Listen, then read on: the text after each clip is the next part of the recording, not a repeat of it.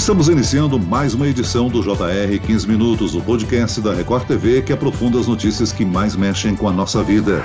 Além da distância dos colegas e das dificuldades com as aulas remotas, o isolamento social trouxe mais um problema para as crianças. A miopia disparou entre crianças na faixa de 6 a 8 anos. O número de crianças com miopia cresceu nos últimos anos. E durante a pandemia, com o maior tempo em frente às telas de computador, de celular, a redução de atividades ao ar livre, consequentemente, a situação pode estar piorando. A estimativa aponta que até 2050, 5 bilhões de pessoas no mundo serão míopes. É possível revertermos essa situação? Eu converso agora com a oftalmologista pediátrica e presidente do Departamento de Oftalmologia da Sociedade de Pediatria de São Paulo, doutora Márcia Keiko Tabuzzi. Muito obrigada, Celso. Agradeço muito o seu convite. E que nos acompanha nessa entrevista é a repórter que apresentou essas informações no Jornal da Record, Daísa Bellini. Olá, Daísa. Oi, Celso, tudo bem? É muito bom estar aqui com você no podcast. Pois é, o estudo foi feito na China com mais de 120 mil crianças durante cinco meses da quarentena. Ele mostrou um grande aumento nos casos de miopia em relação a 2019. Olha só, 400% em crianças de 6 anos, 200% no grupo de 7 e 40% no de 8 anos.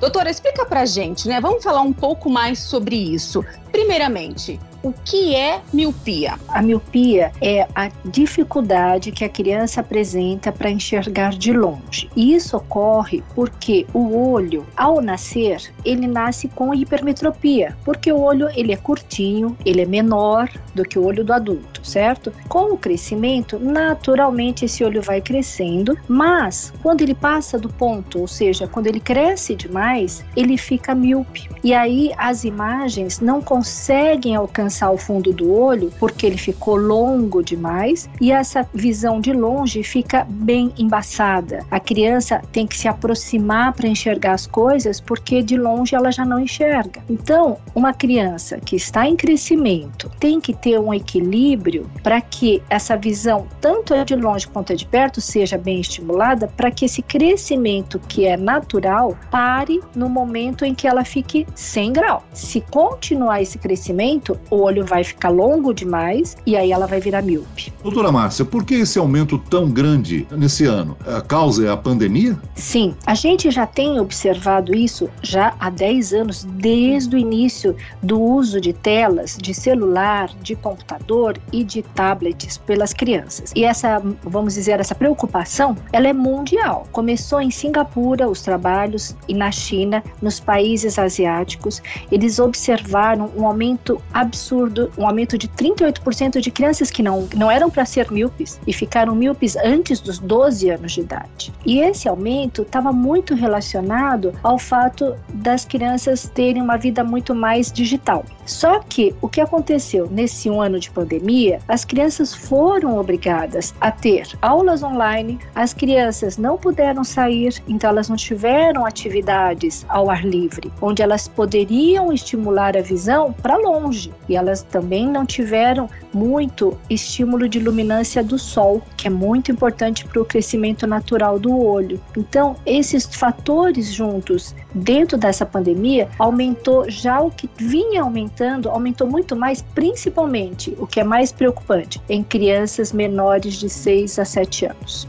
Olha só, doutor, além da miopia, né, também há registros de crescimento de outros problemas de visão nas crianças? Sim, porque você imagina que aquela criança que fica no celular ou ficam no tablet muito próximo, essas crianças, elas fazem uma convergência dos olhos muito acentuada e uma convergência que é muito prolongada, né? Porque elas ficam às vezes uma hora ou até mais seguidas fazendo convergência. Eles só fazem o olho relaxar quando você olha para longe, para mais de 5, 6 metros, né? Então você imagina aquela criança que ficou fazendo convergência, olhando para perto muito tempo, os músculos que fazem a convergência, que estão são os dois músculos retos mediais, eles ao olhar para longe, eles não conseguem relaxar E aí o que a gente tem observado crianças ficarem estrábicas. Então elas ficam estrábicas e algumas começam até a perceber visão dupla, principalmente os adolescentes. Doutora, há uma diferença da criança que é, digamos assim, acostumada, ou eu não quero usar a palavra viciada, mas que usa muito o celular, muito próximo dos olhos, em comparação com uma tela de televisão que está mais distante?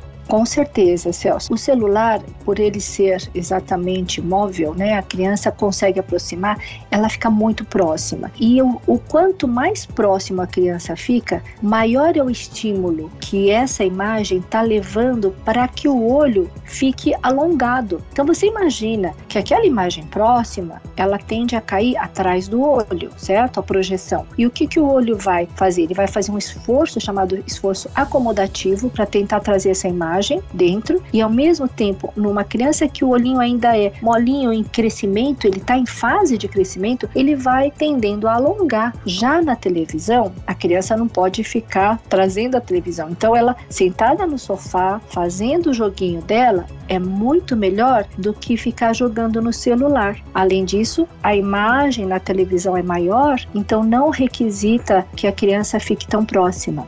Agora, doutora Márcia, como é que os pais podem identificar esses problemas de visão nas crianças? As crianças que apresentam miopia, elas têm uma tendência, primeiro, a aproximar-se mais da televisão para ver, porque se ela estiver no sofá, ela não enxerga, então ela tem que aproximar. Segundo, ela é aquela criança que realmente, assim, prefere ficar fazendo atividades próximas, né?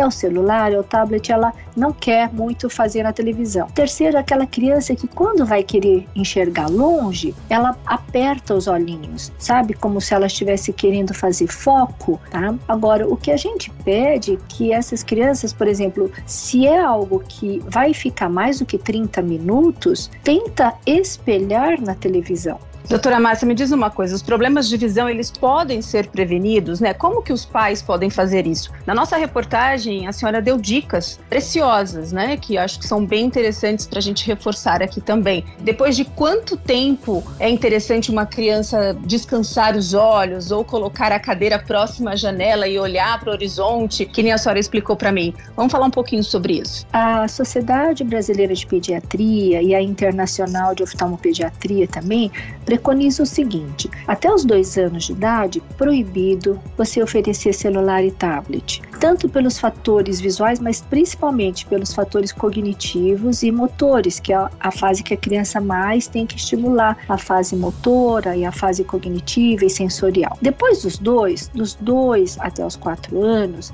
você pode deixar no máximo, no máximo, 30 minutos de manhã, 30 minutos à tarde. Se você fala uma hora por dia, são 30 minutos bem espaçados, tá? A partir dos 5 anos, você já poderia deixar uma hora e meia, mas sempre assim, 30 minutos, 30 minutos, 30 minutos, sempre bem espaçado. Nos espaços, você tentar fazer atividades outdoor ou ao ar livre, tá? No mínimo, no mínimo, duas horas por dia, com luminância natural do sol, tá? Não precisa, não, não é aquela radiação ultravioleta. Quando a gente fala luminância natural,